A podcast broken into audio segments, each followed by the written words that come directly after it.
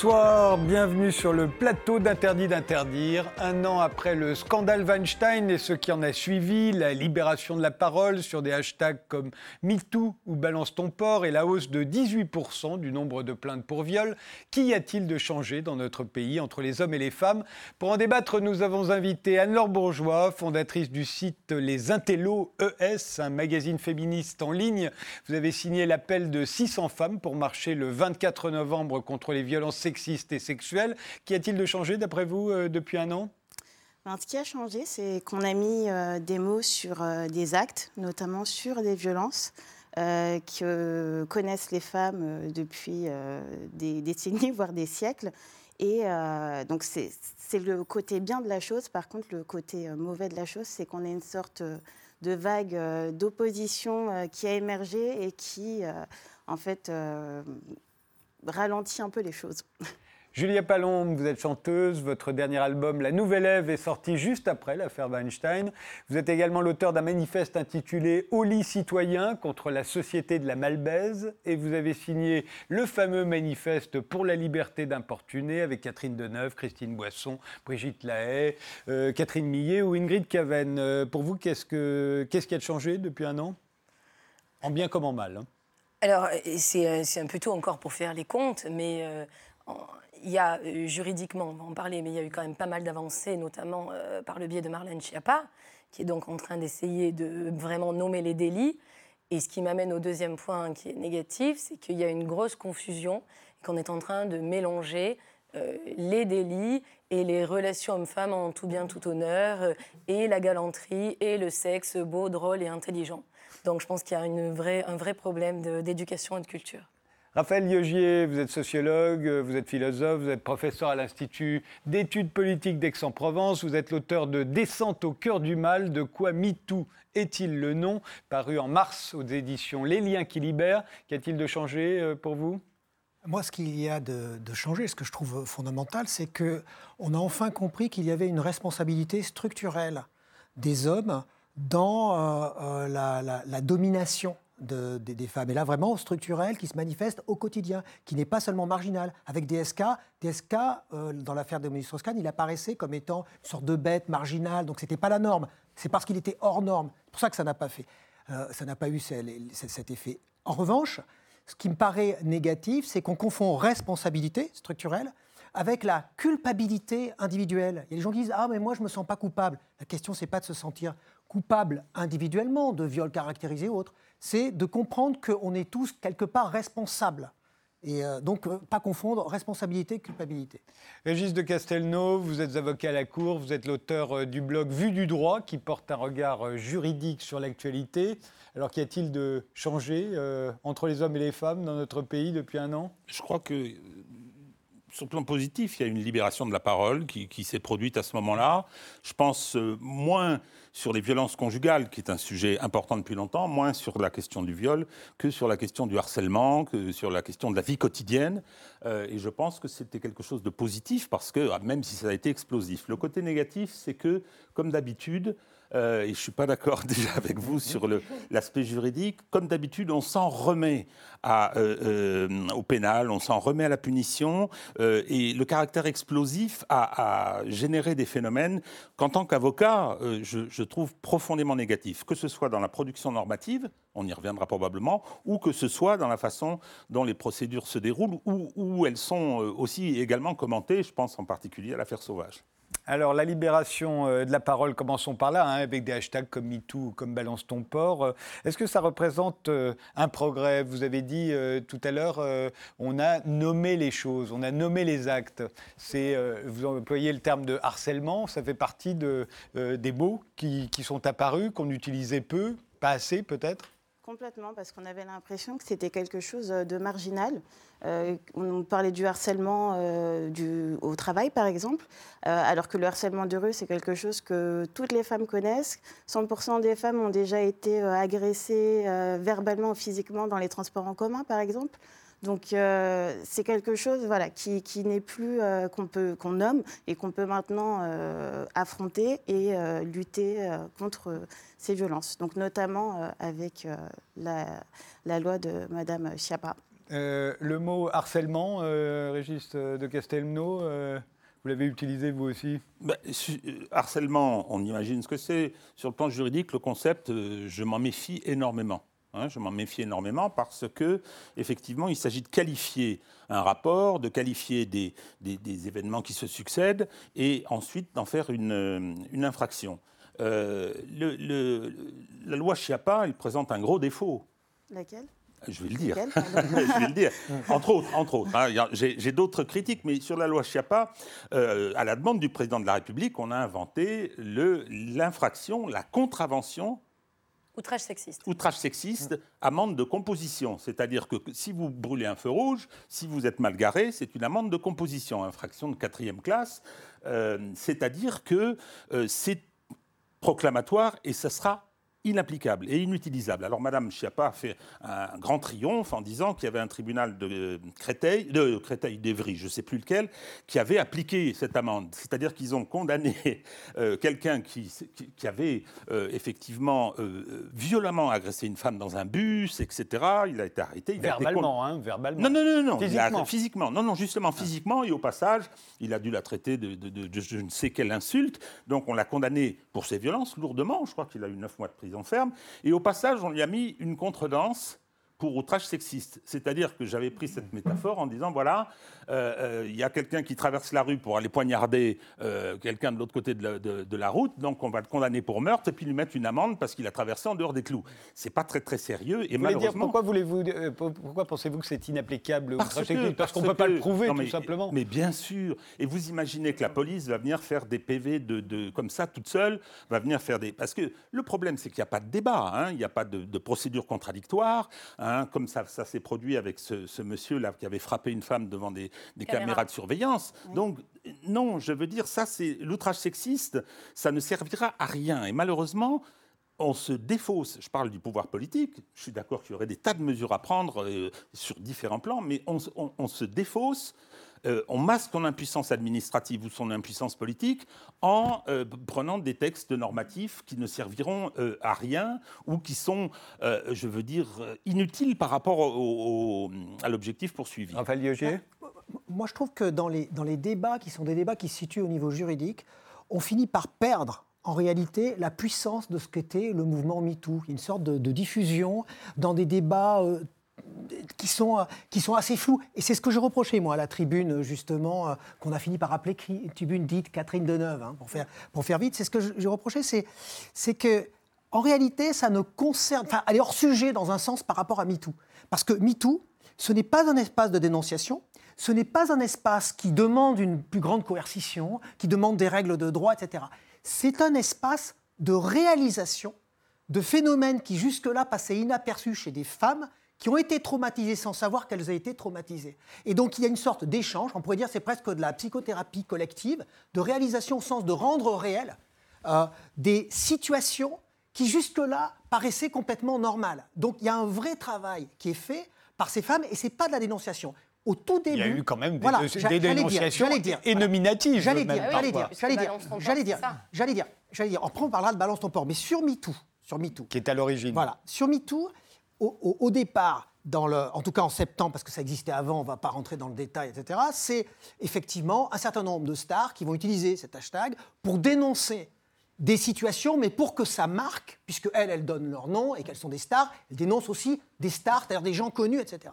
Et puis, au moment où ça devient un phénomène social, ce n'est plus de la dénonciation. C'est même pas, c'est même pas 0,5%. Moi, je l'ai étudié avec, avec mes, étudiants. Et le plus fort, c'est ça qui a justifié l'écriture de mon livre, c'est que je croyais que c'était un espace de dénonciation à force d'écouter la télévision le premier mois, d'entendre les journaux, etc.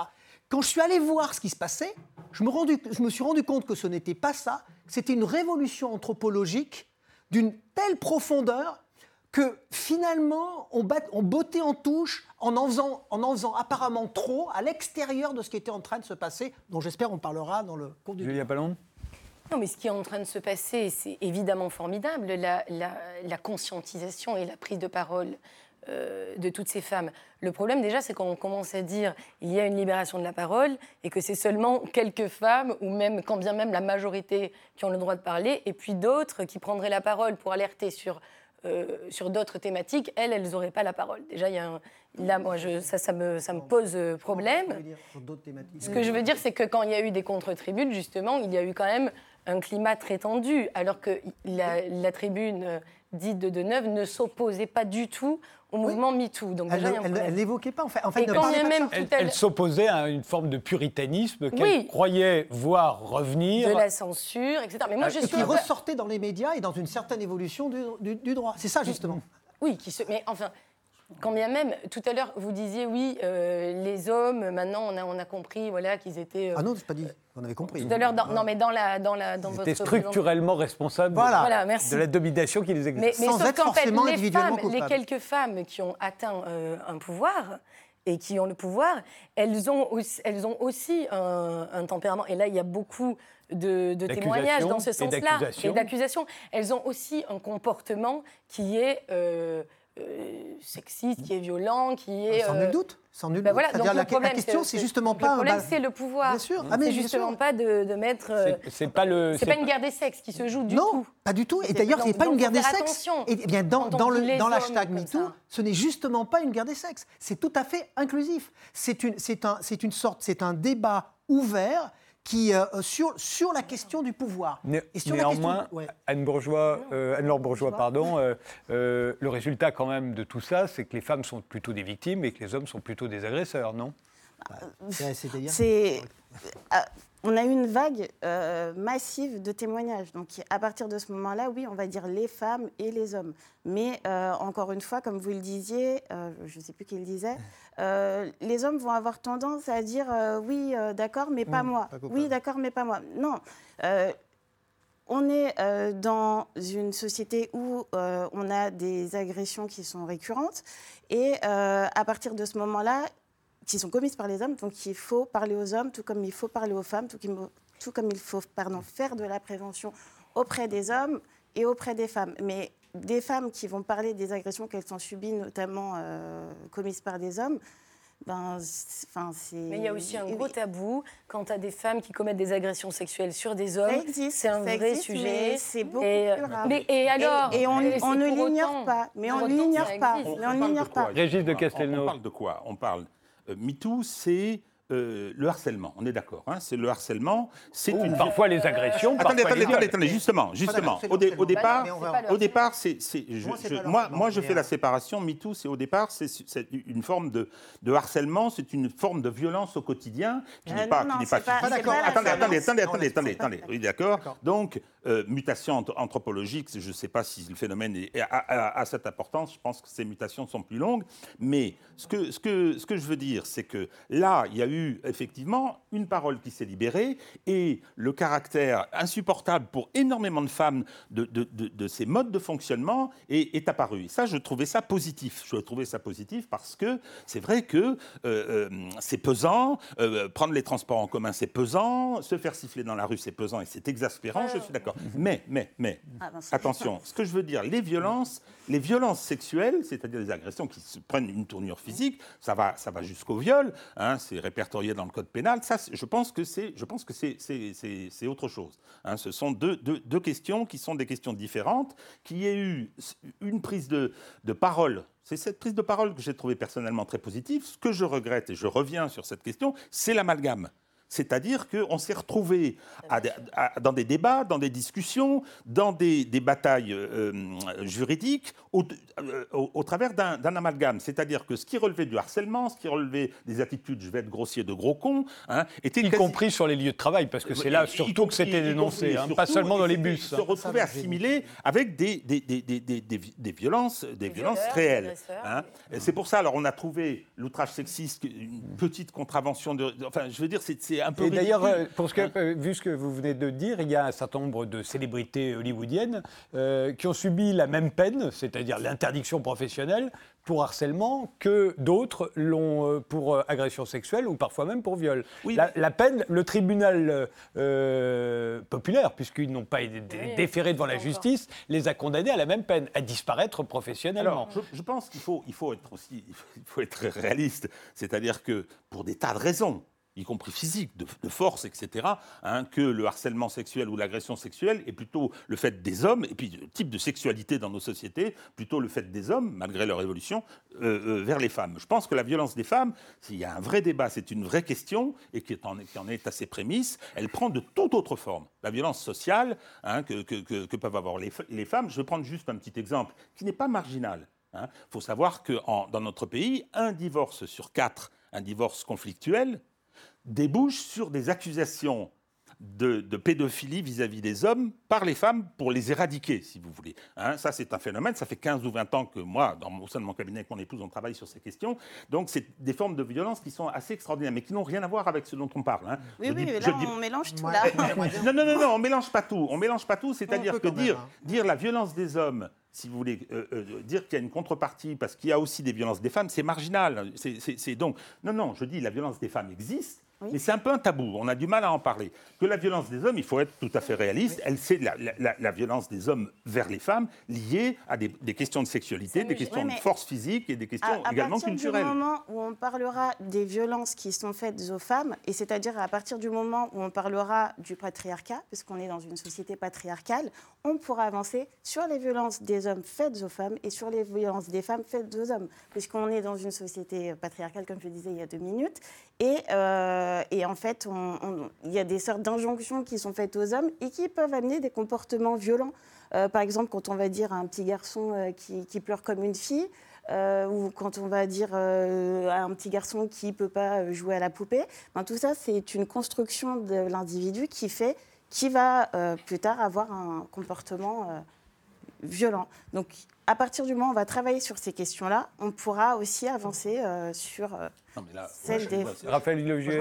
donc, pour moi, MeToo, ce n'est pas à propos du harcèlement. Parce que le harcèlement, c'est l'effet de la domination justement de la société patriarcale. Un des effets, qui, des effets multiples. Le viol caractérisé, qui est traité par le droit pénal, c'est un des effets. Ce que traite MeToo, et c'est ça qui fait l'originalité anthropologique, la profondeur anthropologique, et je maintiens ce, terme, c'est qu'il s'adresse à la cause. La cause à travers des situations qui passent par le harcèlement, effectivement. Et la cause, qu'est-ce que c'est? La cause, c'est la question qui est posée euh, en filigrane dans MeToo, c'est qu'est-ce qu'un corps de femme aujourd'hui, encore aujourd'hui, dans les yeux d'un homme? Parce que le patriarcat, le patriarcat, il n'est pas seulement fondé sur l'inégalité du droit à l'extérieur, sur l'inégalité économique, donc l'application même du droit, il est fondé à la base sur un certain rapport au corps des femmes comme étant un objet dont on jouit et donc qui serait lui-même incapable de jouir.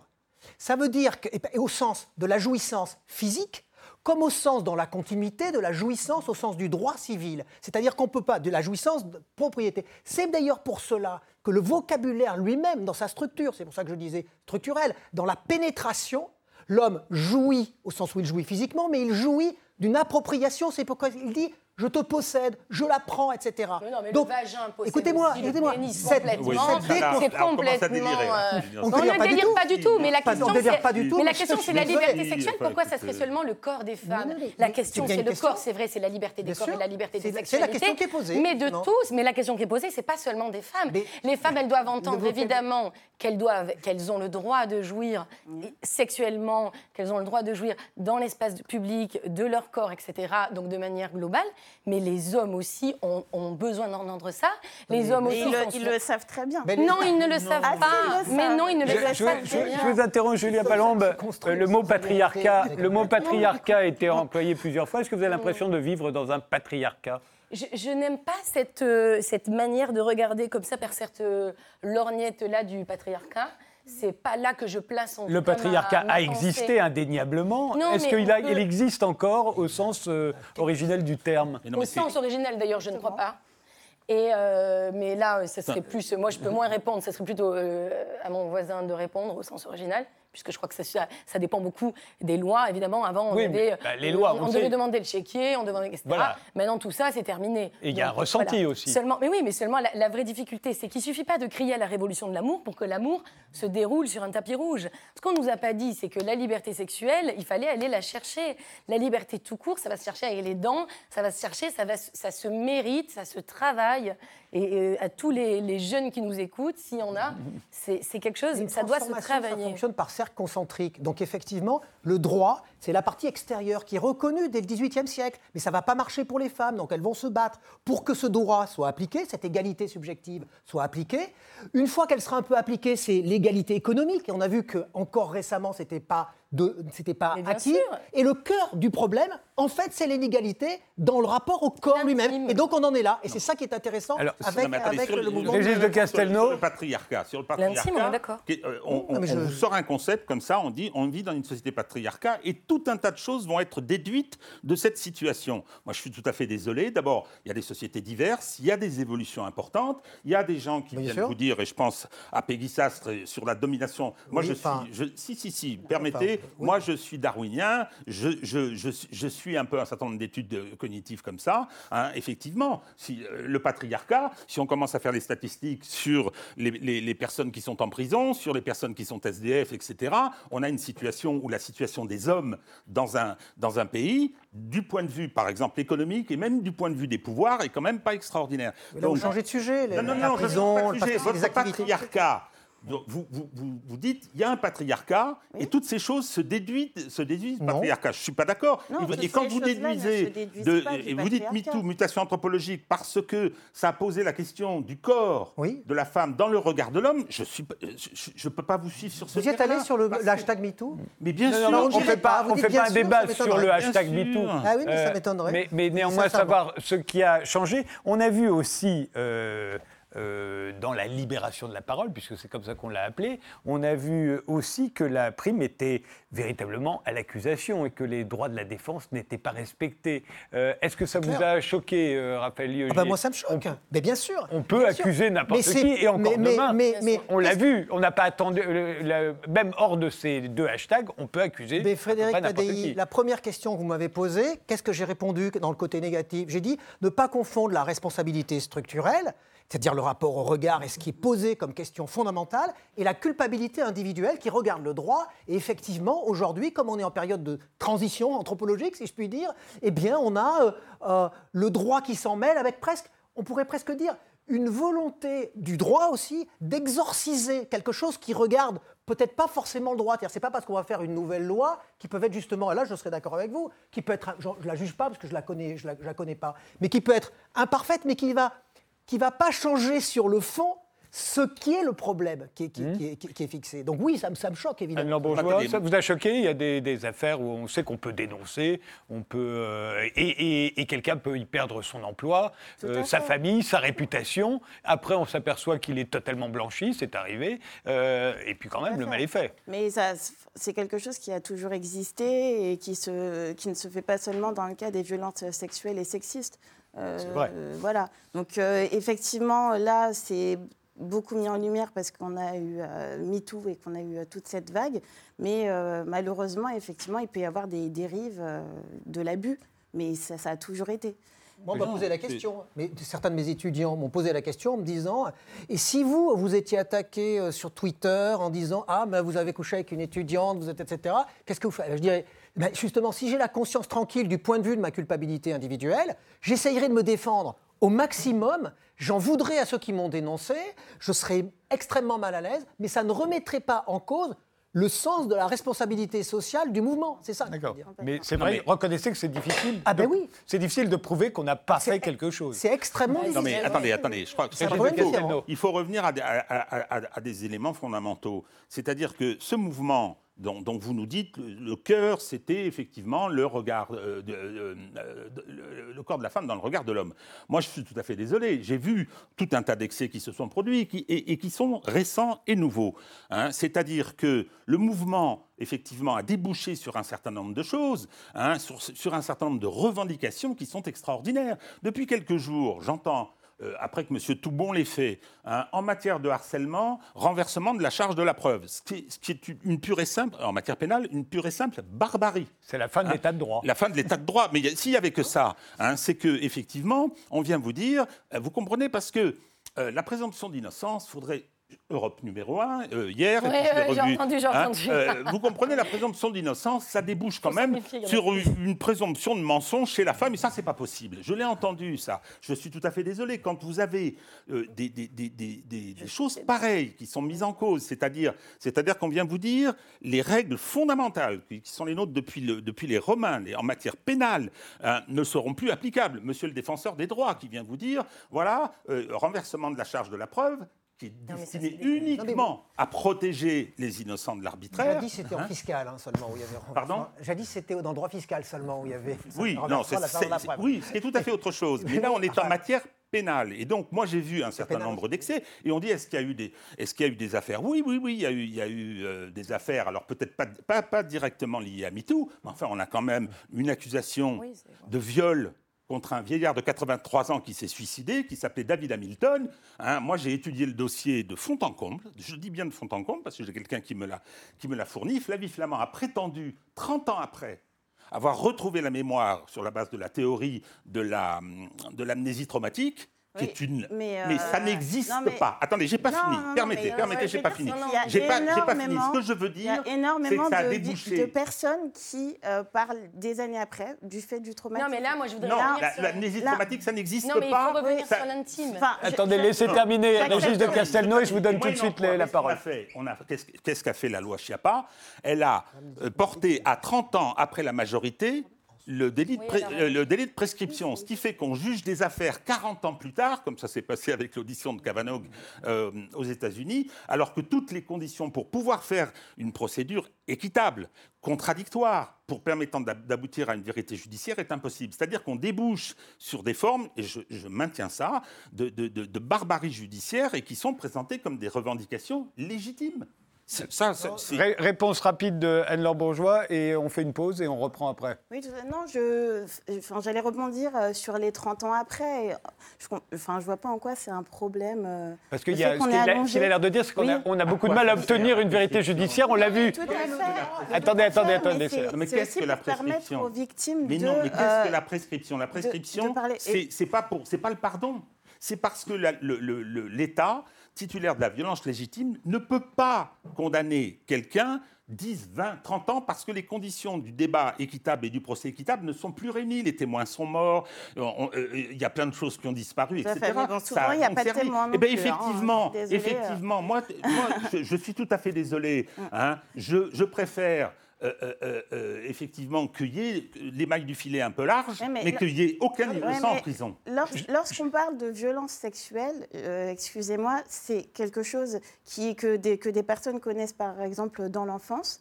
euh, qui peut, euh, enfin, le traumatisme peut empêcher de parler euh, pendant euh, des années et des années. Et puis c'est une fois l'âge adulte atteint qu'on va, qu'on va se mettre à Mais C'est parler. prévu, ça.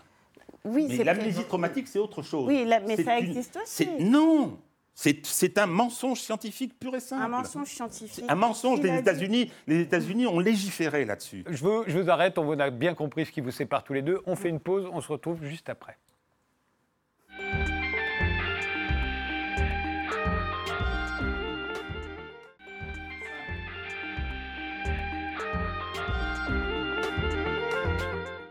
De retour sur le plateau d'Interdit d'interdire, où l'on se demande, euh, un an après le début de l'affaire Weinstein, qu'y a-t-il de changé dans notre pays, entre, dans les rapports entre les hommes et les femmes, avec euh, Anne-Laure Bourgeois, euh, fondatrice du site Les Intellos, ES, un magazine féministe en ligne. Anne-Laure qui a signé l'appel de 600 femmes pour marcher le 24 novembre contre les violences sexistes et sexuelles. Julia Palombe, qui est chanteuse. Son dernier album, C'est la Nouvelle Ève. Il est sorti l'année dernière, juste après l'affaire Weinstein. Elle également l'auteur d'un manifeste intitulé Au lit citoyen contre la société de la Malbaise. Et, et elle a signé le fameux manifeste pour la liberté d'importuner, euh, signé à l'époque par euh, Catherine Deneuve, euh, Ingrid Caven ou, Catherine Millet. Raphaël Liogier, lui, est philosophe et, et sociologue, professeur à l'Institut d'études politiques d'Aix-en-Provence. C'est l'auteur de Descente au cœur du mal. De quoi Me- MeToo est-il le nom Paru en mars dernier aux éditions Les Liens qui libèrent. Et Régis de Castelnau, avocat à la Cour, euh, l'auteur du blog Vue du droit, qui porte un regard juridique sur l'actualité. On a parler de la libération de la parole, c'est comme ça qu'on en a parlé. Il faudrait dire un mot quand même sur la, hausse des plaintes pour viol qui, en France, ont augmenté de plus de 18% euh, après l'affaire Weinstein. Les plaintes pour agression euh, ou pour harcèlement, elles aussi, ont, augmenté. Euh, alors même si depuis un certain nombre, comme vous le disiez, c'est pas, on peut pas déposer plainte et puis ça débouche pas forcément sur, c'est pas forcément plaidable ensuite. une vérité judiciaire, c'est plus compliqué à obtenir qu'une vérité médiatique. Ah oui, et heureusement. Heureusement. Il faut la charge de la preuve, le débat voilà. contradictoire. Non, euh. Si vous voulez, les conditions dans lesquelles s'élabore une, une, une, vérité euh, euh, judiciaire sont extrêmement normées. Hein. Adversaire acharné de l'arbitraire, disait un de mes maîtres, de l'arbitraire, pardon, adversaire acharné de l'arbitraire, la forme est la sœur jumelle de la liberté. C'est-à-dire que, effectivement, ça obéit à, à, des règles, il y a plusieurs degrés de juridiction, il y a des débats contradictoires, des charges de preuves, etc., qui sont, qui sont extrêmement importants et qui légitiment la violence légitime euh, qu'exerce euh, l'État. Mais on va aboutir à une vérité judiciaire euh, qui sera obligatoirement relative, qui peut entretenir des rapports relativement lointains avec une, vérité objective ressentie. Moi, euh, il y a des gens dont, je sais qu'ils ont été condamnés et que je pense innocents, et puis des gens euh, euh, qui ont été acquittés et que je pense, que je pense coupables. Mais c'est l'honneur de notre société d'opérer de, de, cette façon. Sur les violences, je parle bien des violences et de la répression pénale, il faut quand même savoir que 40% des détenus dans notre pays le sont pour des infractions sexuelles. Hein 40%. C'est Et ça ne date pas de MeToo, c'était déjà le cas. Oui, oui, oui, oh, ça, fait une quinzaine d'années que, l'inflexion euh, a eu lieu, à la suite hein, de la prise en compte de. Bon, les, peines sont, souvent très lourdes, euh, et euh, il faut savoir que 70% des rôles d'assises en Ile-de-France de toutes les cours d'assises hein, qui sont là sont occupées par des affaires d'infractions sexuelles. Hein, de crimes par conséquent. Donc, si vous voulez, il y a une augmentation des plaintes, mais il y a, une répression qui existe dans ce pays et, qui est assez massive hein, quand même. Raphaël Yogier Moi, je crois que là, on, discute de, trois plans, parfois en, les mélangeant. Et donc, euh, pour les téléspectateurs, je pense que ça serait important de dire que d'un côté, il y a le droit. Et effectivement, peut-être qu'il y a une dérive aujourd'hui de la production normative dans le cadre de, cette espèce de, mutation profonde et probablement aussi infiltrée par le débat médiatique, etc. Ça, c'est la question du droit. Et le droit, il y a des choses qui sont très strictes, des règles qui sont strictes. Ensuite, il y a la question de euh, la morale pas seulement la révolution anthropologique, de la morale. Vous avez parlé de Kavanaugh. C'est pas du tout ce, que lui on, ce lui on, parle de celui que Donald Trump voulait nommer juge à la Cour suprême. il y a eu des accusations et il a finalement été élu. Exactement, mais les accusations elle ne portait pas, c'était pas la question justement de, de, la prescription qui se posait là en l'occurrence, puisque c'était une question de morale, de probité du juge. Et c'était ça, le débat portait là-dessus, et il portait sur non pas les agressions sexuelles en tant que telles, mais sur le fait qu'il ait menti sur, parce qu'il a dit non, je n'ai jamais été dans un, je n'ai jamais perdu connaissance, etc. Et à la fin, il y a un certain nombre de gens qui étaient justement républicains qui ont dit s'il l'a fait, on ne peut pas mentir. C'est un peu comme l'affaire Nixon. C'était ça. Et donc c'est la morale. Il ne faut pas confondre. C'était pas une chasse comme ça. Euh, et ensuite, le troisième niveau, c'est le niveau le plus profond, c'est le niveau de la révolution, vraiment, je veux dire, encore une fois, de la mutation anthropologique de ce rapport au corps, qui est le dernier niveau de l'égalité. C'est ça, les trois questions.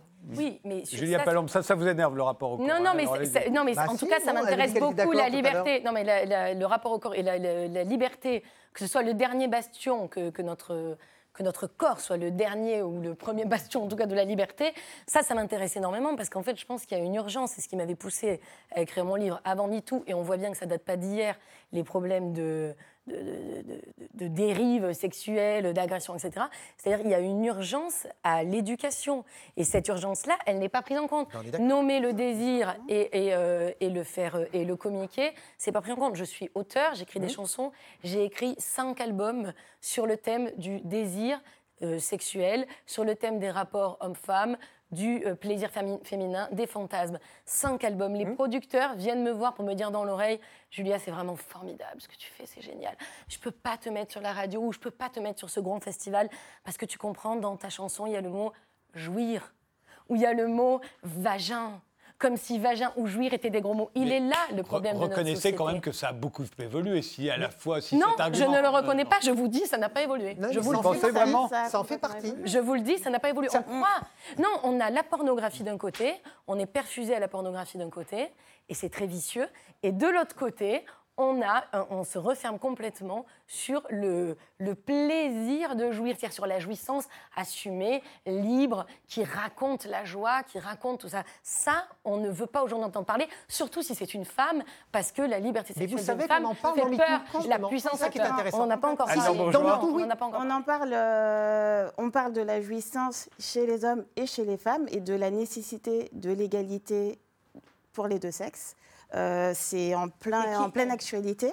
Euh, par exemple, ben, des médias comme les Intellos en parlent.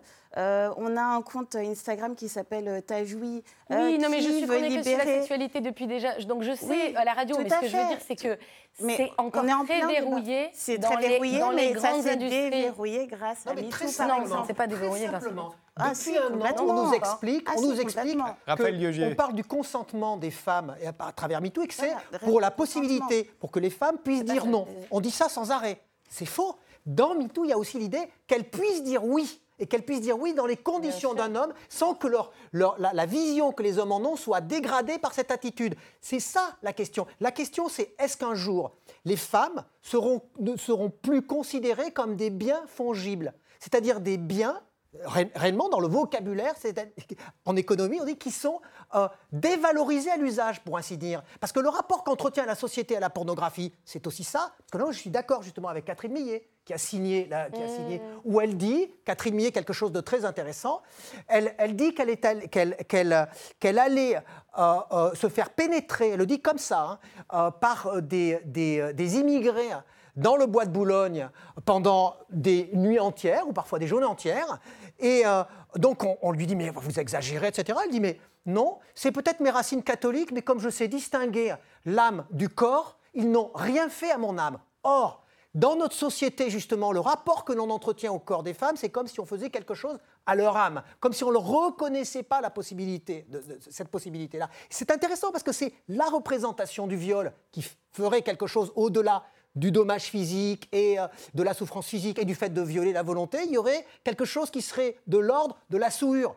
Donc c'est ça aussi le rapport au corps des femmes. On a tendance à penser que les femmes euh, euh, que peuvent, ne peuvent euh, pas jouir comme les hommes. On a tendance à Elles penser. peuvent pas distinguer euh, les deux. Oui, ou on a tendance à penser que. comme les hommes. Non, mais elles Oui. jouissent plus que les hommes, excusez-moi de comparer. Oui, tout- non, mais on a tendance à On penser. sait très bien que la femme est multi-orgasmique depuis Oui, longtemps. mais non. On en a peur, certes, mais on le sait. On en a peur. Mais on- c'est quand pour on ça dit que on-. C'est pour Quand ça on dit on, je veux dire, c'est pas, homogène. ne parlez pas tous en même temps, Régis Quand on, Casteldo. quand on dit on, c'est pas homogène. Et puis moi, je vous entends, effectivement, euh, je trouve qu'il y a un côté très réducteur dans, dans, dans, dans, dans ce que vous présentez, effectivement, comme, comme le concentré, c'est cette vision euh, de- de- du corps de la femme dans, dans le, euh, le regard des hommes comme un bien fongible, etc. Attendez, Ouais. vous avez une société, globalement, il y a aussi... Le langage lui-même Attendez, il y a, il y a- il y a- C'est moi il y a aussi le, le- dieu caché qui est le pouvoir. Enfin, je veux dire, les- les- les- les- les- le statut, y compris la femme dans le regard des hommes, dans certaines couches de la société, pas du tout le même que dans d'autres, et que dans d'autres cultures. Enfin, je veux dire, je trouve ça é- é- é- étonnamment réducteur euh, euh, de, de- de ramener tout à ça et de faire une espèce de... euh, C'est vrai, une, césure, l'homme, la femme, hein, et l'homme euh, qui considère euh, le, le corps de la femme comme un bien fongible. Moi, je ne sais pas. ouais, Enfin, non, mais attendez, moi, je suis tout à fait désolé. je- c- c- ça ne me parle pas du tout, ce que, ce que, ce que vous dites là. Ça, Euh, c'est mais étonnant. on est- non, non, mais attendez. Pas- Non, mais ça ne me parle pas du tout. Je Oui, veux non, dire, je- mais je- parle à beaucoup, à on est plupart dans- des non, hommes, mais je vous assure. non, non, je vous c'est- assure. c'est- Si, je- si, je- je- complètement. je- je connais Ça pas parle dans mal les de cours monde. d'école, jusqu'à pour ça que madame parlait Complètement. d'éducation, je crois. Complètement. Non, non, Je non, vous assure que c'est- si. hein. c'est- Ah, c'est- Anne-Laure si, le, si consentement a fait l'objet d'autant euh, d'articles, d'un documentaire par exemple euh, qui s'appelle Sexe sans consentement, euh, enfin, c'est- enfin, si le consentement est au cœur du, du débat, c'est euh, justement parce qu'il y, a- il y a un problème. euh, Alors justement, le, consentement au cœur du débat, il faudrait peut-être euh, en parler, parce que s'il y a quelque chose qui a changé, c'est peut-être cela aussi. Euh, on nous dit aujourd'hui que le consentement doit être donné à chaque étape d'une relation sexuelle. On sait que dans un certain nombre de pays, on considère que ça peut très bien se passer au début, mais que ça peut devenir un viol à la fin. Est-ce que notre pays est en train de devenir euh, comme ça? C'est-à-dire qu'en dépit d'un consentement de départ, ça peut être, c'est peut-être devenu un viol au milieu. Et effectivement, on peut tout à fait le comprendre. Euh, Julia Palombe, qu'est-ce qui a changé dans le domaine du consentement? Aujourd'hui, on le sait bien, un certain nombre de célébrités aux États-Unis euh, filment et font signer des contrats aux jeunes femmes avec qui ils ont des rapports euh, en disant qu'elles reconnaissent qu'elles sont bien consentantes, euh, etc. Et, de la même chose à la fin en disant. Il y a, une application pour que, pour que à aucun moment on puisse hein. leur dire qu'ils les ont violées. Exactement. Il y a une chose qui me paraît importante. Il y a une chose qui me paraît importante, c'est qu'on brandit le mot du consentement comme si c'était une évidence pour tous. Il se trouve que j'ai fait des conférences en milieu scolaire avec mon livre aux citoyens. Le consentement, les jeunes ne savent même pas exactement dire ce que, ce que ça représente. Et pour cause, puisque le désir est lui-même mouvant et que nous ne pouvons pas, il faudrait à chaque moment dire Ah ben là, ça a un peu évolué comme ceci ou comme cela. Donc en fait, ce qu'il faut apprendre à apprivoiser, c'est le désir, c'est le désir lui-même. Mais on ne peut pas non plus se cacher enfin se cacher, sans arrêt brandir le consentement et s'arrêter là. C'est pas suffisant du tout, à mon sens. L'absence de consentement a une conséquence. C'est que euh, acte sexuel sans consentement, c'est viol. Oui, je veux ah, dire, c'est clair. Et, et, les, réformes en, préparation en Suède sont assez terrifiantes de ce point de vue-là. C'est-à-dire qu'il appartiendra à celui euh, qui a, qui a euh, enfin, je veux dire à l'homme, parce que ça, ça les concerne. Qui n'aura pas demandé le hein, consentement. qui ne, non, qui ne pourra pas l'établir. Le, prouver, oui. Il y, a, de l'argent à gagner, mais je crois que c'est. Oui, il y a déjà le renversement de la charge de la preuve. Non, non, non, non, quand même.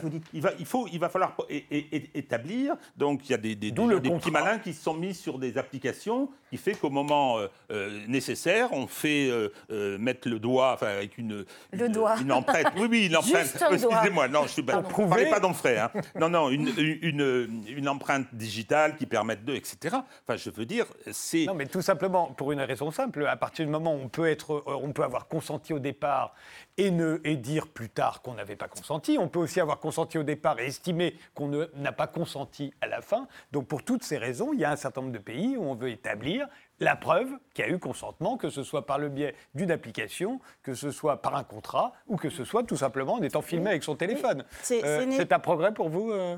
Ben, oui, c'est un progrès parce qu'il faut, faut déjà que, que les jeunes, par exemple, prennent conscience, euh, filles comme garçons, qu'on peut consentir au début et qu'on peut ne plus avoir envie à la fin.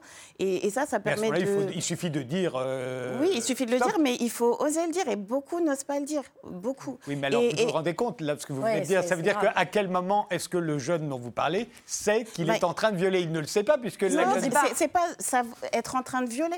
on est en train de violer à partir du moment où la personne euh, enfin, c'est un débat. vous, comprenez, mais vous comprenez bien la difficulté. c'est qu'on avait une idée du viol. Ça veut dire c'est quelqu'un qui forçait quelqu'un d'autre et on n'avait aucune pitié mais pour ça. La question du consentement est essentielle et il faut en parler. il faut dire euh, que qu'une relation, ben, c'est délicat et qu'on peut à certains moments ne, plus avoir envie. Et, et donc, les garçons le et ne pas le dire. Et donc, ça veut dire que ça avait bien commencé, mais que ça s'est terminé en viol sans qu'on le sache. Bah, c'est pas un Faut dire qu'on le sache, mais. Euh, oui, oui. C'est aux, bah, hommes d'être prudents. Non, non, mais, non, mais Frédéric, oui. Je, je, crois, moi, j'étais aux États-Unis au moment où l'affaire a éclaté, et donc j'ai vu les, les, deux, puisque ces deux aspects. Je crois qu'il y a plusieurs manières d'essayer de parler d'autre chose et de parler d'autre chose au moment où il y a eu où cela a éclaté. Il y a la manière américaine, puis qui est devenue la manière scandinave aussi à un moment donné, c'est d'ultra judiciariser et puis de tourner, de dire ça y est, on va rajouter des règles, des règles, des règles, des règles, le contrat, on va signer, on va faire toute une série de choses.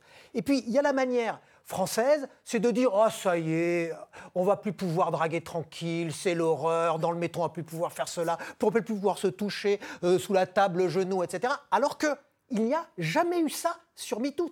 Ce n'est pas une, limitation de la liberté sexuelle, c'est une extension de la liberté sexuelle, mais encore une fois, dans, des conditions égalitaires. Ça veut dire quoi? Ça veut dire qu'effectivement, ce que, vous disiez à propos, du, à propos du consentement, il est évident que le consentement, il n'est pas, il n'est relation, dans une relation entre un homme et une femme, il peut être à tout moment retiré. Il n'y a jamais Absolument. de consentement. Il y a jamais de consentement absolu. Et il doit pouvoir être retiré il à doit- tout moment. Exactement, si je puis Mais dire. encore faut-il que ce soit dit. Si ça n'est pas dit, si ça n'est même pas montré, vous comprenez bien que vous pouvez vous retrouver dans des situations où ça ça que- avait commencé comme mais une relation sexuelle, ça devient un viol, mais vous ne le savez C'est pour pas. ça que je dis que dès le début, pour être sûr qu'on ne parle pas d'autre chose, il y a d'un côté ce qui est formel, c'est la, formalité au sens euh, notarié du terme, presque, je pourrais dire. Et puis d'un autre côté, il y a la relation elle-même. Et la relation elle-même, c'est tout le temps, on revient au regard des, des hommes sur les femmes, c'est-à-dire que fait un homme lorsqu'il est avec une femme en moyenne et en général dans le cadre de la relation? Encore une fois, c'est le, ça ne veut pas dire que c'est tout le temps comme ça, etc. Il cherche à obtenir quelque chose. La question de l'obtention. La femme, et les pas du femmes. tout. Non, non, non, non, c'est pas ça. C'est que les femmes. Non, Cadeau. non, non, c'est que les femmes ont intériorisé, de moins en moins, fort heureusement, ont intériorisé l'idée que leur corps est l'objet d'une sorte de marchandage, c'est-à-dire mais- qu'elles, elles ont quelque chose à perdre et que lui, il a quelque chose à gagner en termes de virilité. C'est ce qu'apprennent encore les jeunes Non. dans les cours d'école. C'est ce que j'appelle la sexualité pornographique onaniste, où on fait sa virilité sur le dos des femmes. Effectivement, ça, ça a changé. C'est plus comme ça entièrement. Mais ça On reste. Palombe. On ne peut pas infantiliser comme ça, à ce point, Mais- les femmes. Pas du tout. A- on sait quand même ce qu'on fait. Non, mais voilà. Non, mais donc on peut pas. C'est c'est des discours Ah, si, on qui peut, sont parce trop- un bon, moment donné, on Vous pouvez si vous voulez, et moi je peux aussi vous dire que je n'ai pas envie d'être infantilisée, je n'ai pas envie d'être ramenée à mon sexe, je n'ai pas envie que ma féminitude soit ma seule euh, possibilité d'exister. Bref, je trouve quand même qu'il y a une responsabilité très importante à avoir du côté des hommes comme du côté des femmes. Et effectivement, la parole doit être vraiment euh, entraînée et doit sortir. Parce que si elle est à l'intérieur, personne ne peut voir qu'à pour que la l'intérieur. parole sorte, euh, il ne faut pas avoir, il faut pas avoir cette, cette pudeur qui a été construite fait. pour être, faire partie de ce qui est supposé être l'éternel féminin. C'est-à-dire que les femmes ont été fait. construites comme des et objets. les parce- Amazones et les puissantes. Mais oui, et les- vous parlez de la mythologie, ça n'existe pas. pas. Il n'y a pas de société, il n'y a pas de société matriarcale. fait partie Il y a des sociétés récits matrilinéaires, mais pas matriarcales. Ces récits-là Ça ne n'existe sont pas pas. du tout Non, mais ce sont des récits qui nous construisent. Et, Je euh, pourrais. euh, Ah, euh, Régis de Castelnau? tout ça, c'est bien joli. Ah. Mais euh, sur le consentement, etc. Mais l'absence de consentement, tel qu'on a- l'a décrit aujourd'hui, c'est que le consentement peut être retiré à tout moment, il doit être très explicite. Enfin, ça, ça- ça rend, ça rend les, les rapports hommes-femmes, euh, je, je- je trouve très compliqués. Mais. Ah non, mais non. Non, non, non, du tout Non, non, non, attendez, attendez, attendez. Vous allez voir pourquoi. Parce que dans la société dans laquelle on est, c'est-à-dire toute difficulté que vous avez, c'est pour ça que l'amnésie traumatique, vous, êtes, vous avez des problèmes dans votre vie, vous vous dites, j'en ai vu des dizaines de dossiers comme ça, des dizaines professionnellement. hein. Et on vient, on se dit, ah ben c'est parce que mon père m'a fait ceci, c'est parce que ça s'est passé. C'est tous les jours, c'est une réalité. Ce que je veux dire, je vais raconter une petite histoire. C'est un monsieur qui est ministre. Et puis il y a quelqu'un qui vient et qui dit euh, il y a 9 ans, euh, il m'a violé. Ah, très bien. Donc, on fait une procédure, on regarde qu'est-ce qui s'est passé. Ben, la personne euh, a été dans une boîte échangiste avec lui. Ensuite, ils ont été à l'hôtel. Elle est descendue acheter des préservatifs. Elle est remontée et elle dit En fait, j'étais pas consentante. Bon, très bien. Le type campagne, on essaie de le faire démissionner. Le parti qu'il a trahi pour aller au gouvernement, vous voyez très bien à qui je- de, de- de- de qui je parle, hein, vient dire euh, mais il devrait déjà avoir démissionné, etc. On vit dans une société qui est comme ça, où on instrumentalise la justice parce qu'on a des comptes à régler ailleurs. Moyennant quoi Le juge d'instruction dit il dit désolé, elle dit qu'elle n'était pas consentante, mais moi, la preuve qu'il le savait, ce, qui est le, ce que doit faire un juge, la preuve qu'il le savait, qu'elle n'était pas consentante, n'est pas rapportée. Je ne la traite pas de menteuse. Peut-être qu'elle que- qu'elle n'était pas consentante, mais lui ne pouvait pas le savoir. Mais quel scandale ça a fait quel scandale sur tous les, tous les sites, tous les réseaux Internet. Il s'est fait insulter, traîner dans la boue. Les magistrats se sont fait injurier également, machopithèque de juge d'instruction, etc., etc. On est dans cette réalité-là aussi. Donc c'est... Néanmoins, il est toujours ministre. Oui, Effectivement, là, le résultat est là, si je puis dire. Il est toujours. Ouais, il y en a- il y a- il y a- il y en a d'autres qui ont Il a dû été démissionner, traîné dans hein. la boue, mais ça. Non, encore une fois, final, c'est le ça, problème ça- ça a juridique. été pour lui et sa famille très agréable, oui, je vous le confirme. Ah, c'est pas ce que j'ai dit. Non, non, pas non, non, que j'ai- c'est pas- je ne dis Ah. pas que vous l'avez dit, je dis, mais c'est le, le lynchage médiatique est une épreuve Oui. épouvantable. hein, je vous le Complètement, mais, mais pas seulement pour les personnes qui sont accusées euh, de- d'agression sexuelle ou de Essentiellement, viol. ce sont ceux qui sont traînés Injustement. dans la boue. Qui seraient accusées injustement. C'est quelque chose qui a toujours existé. Encore une fois, on se sert de, de, de, de ces cas pour décrédibiliser euh, toutes les avancées qu'on est en train de faire sur euh, les violences qui sont faites aux femmes. voilà, il y a des femmes qui sont agressées, etc. MeToo. Ah ben non, bah regardez, il a été accusé injustement. Non, ce sont des cas individuels. Effectivement, comme on l'a dit tout à l'heure, il peut y avoir des dérives. Mais quoi qu'il arrive, les chiffres et les faits sont là. Il y a énormément de femmes qui, se, qui, subissent des agressions euh, euh, physiques, psychologiques au travail, par exemple. Et, Mais attention, parce que là, vous mettez tout dans le même sac, et c'est une des tendances, justement, depuis l'affaire Weinstein, de confondre à la fois les violences psychologiques, euh, les agressions oui, tout à fait. physiques. le harcèlement sexuel peut, être, peut passer par la psychologie Absolument. Aussi. donc c'est de, de confondre le harcèlement, c'est de le mettre sur le même plan. C'est ce, que, je disais tout que, mélanger les cas où euh, on a accusé quelqu'un justement et euh, opposer ça à MeToo, ben, ça aussi, c'est tout mettre dans le même sac. Tout à fait, vous avez raison. Ce que je veux souligner, c'est juste une petite chose. C'est que je suis assez sensible à cette question de, et sur la question du harcèlement. Hein, ça intéresse personne. J'ai quatre filles, deux petites filles, hein, euh, et donc c'est évidemment, évidemment quelque chose qu'elles ressentent. On en a discuté au moment de MeToo, vous voyez. Hein, donc oui, il y a cette réalité-là, il y a eu cette prise de parole, il y en a marre. Hein, le manspreading, etc. Et je comprends très bien, je comprends très bien, et je trouve ça logique. Le problème, c'est que tout ça, c'est la société telle qu'elle est qui s'en est emparée et qui le traite à sa façon, avec beaucoup d'hypocrisie. L'affaire Weinstein, enfin euh, Hollywood qui tout d'un coup se met à donner des leçons de morale au monde entier, ça fait quand même un peu sourire, etc. etc.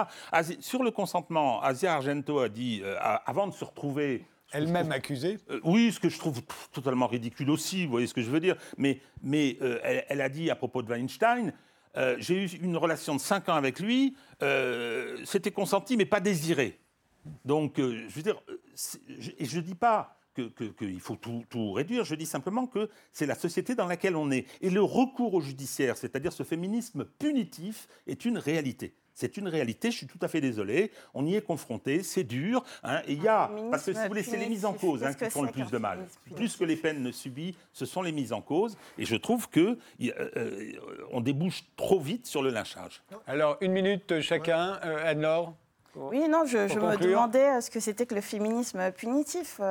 encore une fois, on diabolise un peu les femmes qui s'engagent, qui s'engagent. Et, puis, euh, on décrédibilise les choses en disant euh, voilà, que ce sont des sorcières euh, qui veulent punir les hommes. C'est dommage de, tomber là-dedans. Autre qualificatif qu'on donne au féminisme, notamment depuis l'affaire MeToo, c'est le, féminisme victimaire. Vous le réfutez aussi, ce terme Complètement, complètement. Il faut arrêter. C'est Encore une fois, ce sont des termes qui sont utilisés pour décrédibiliser euh, tout le, mouvement. Voilà. Euh, malheureusement, la, tribune euh, que, que, Julia a signée. Enfin, c'est, enfin, en France, j'ai, l'impression qu'on doit toujours se mettre en réaction à quelque chose, qu'on doit toujours montrer qu'on a un avis qui diffère, alors que, en fait, enfin, le débat n'était pas là. Julia eh bien, Je pense que ce n'est pas parce qu'on n'est pas d'accord que les tribunes n'ont pas le droit d'exister. Je pense au contraire que, tous les, toutes les paroles sont les bienvenues. Mais bon, comme je suis en train de parler, c'est bien, comme ça vous écoutez ma conclusion. Ce que je veux dire, c'est que je pense qu'il faut vraiment, de manière très urgente, dire aux femmes que si elles ont rendez-vous dans une chambre d'hôtel, ben, à moins de vouloir coucher avec le mec, qu'elles n'y aillent pas. Parce qu'un rendez-vous professionnel dans une chambre d'hôtel, ça n'existe pas. Et je voudrais dire aussi aux hommes que non, vous n'êtes pas tous dans le même sac. Non, moi, je, je suis ici et je suis devenue la femme que je suis grâce à des hommes merveilleux, passionné, sensible, formidable. C'est important aussi de le dire. Donc, femmes, oui, levez-vous, oui, euh, responsabilisez-vous, mais faisons tout ça ensemble. Voilà. Raphaël moi, moi, je, je crois que effectivement, moi, un, des, ma conclusion, ça serait qu'on euh, essaye sans cesse de parler d'autre chose, et c'est compréhensible, pour une raison simple, c'est que c'est tellement profond ce qui est en train de se passer que naturellement, presque, on va parler d'autre chose. Euh, on va dire, les femmes chercheraient à se, à, se victimiser, c'est complètement faux. C'est pas du tout ce qui est en train de se passer. Ou euh, ce qui serait réclamé, c'est un droit qui serait plus restrictif, qui introduirait, qui deviendrait un droit qui entre dans l'intimité. C'est faux aussi. Le sens du mouvement n'est pas là. Il y a encore l'idée, c'est que, encore une autre idée, les femmes voudraient prendre le pouvoir. Donc le mouvement MeToo, ça serait une sorte de féminisme exclusif, on n'en a pas parlé, mais il y a cette espèce d'idée. c'est pas ça du tout non plus. C'est-à-dire que le, le, mouvement MeToo, c'est un mouvement qui est inclusif et qui, qui est un appel aux hommes pour qu'ils rejoignent les femmes dans leur modernité, dans une égalité, mais une égalité pour jouir ensemble en quelque sorte de la relation. Donc transformer le sens de la virilité comme le sens de la, fé- la féminité, qui était construite, puis qui se construisait mutuellement en quelque sorte. Donc ça, ben, je crois que ça va être l'objet de débats plus profonds que ceux qui sont aujourd'hui euh, euh, médiatico, politico, même juridiques. Et on en a encore euh, pour un bout de temps, il me semble. Euh, dernier mot? Oui, dernier mot pour, pour, pour dire que je ne peux pas être d'accord avec cette présentation de formidables mutations euh, anthropologiques qui passeraient maintenant. Moi, j'ai vu ces mutations anthropologiques, privilège de l'âge, il faut bien qu'il y en ait un. J'ai vu ces évolutions. On est dans une société où la place des femmes est beaucoup plus importante qu'elle ne le fut. Moi, je suis ravi. Hein, je pense que cette féminisation, ça ne veut pas dire que la société devient féminine, mais la place des femmes dans tous les domaines artistiques, littéraires, politiques, etc., je trouve que c'est une bonne chose. hein. Et moi, cette société, dans ces évolutions-là, parce que ce sont des évolutions, solution hein, j'ai connu l'autorisation du chèque, etc. hein, le fait que l'adultère, euh, la femme, on pouvait la condamner, euh, ou qu'elle ait fait l'adultère, alors que l'homme, il fallait qu'il l'ait fait au domicile conjugal, ce qui était assez joli. C'était il n'y a pas si longtemps. Ça, c'est Donc, jurisprudence encore euh, 96. euh, donc, le, le- le- non, je pense que je pense qu'il y a une dramatisation dans ces dans ces débats que je trouve dommage parce qu'il y a des choses tout à fait positives qui se sont produites et on a une société qui évolue, à mon avis, dans la bonne direction. Je vous remercie tous les quatre d'avoir participé à cette émission. On se retrouve demain à 19h. Je vous souhaite une très bonne soirée.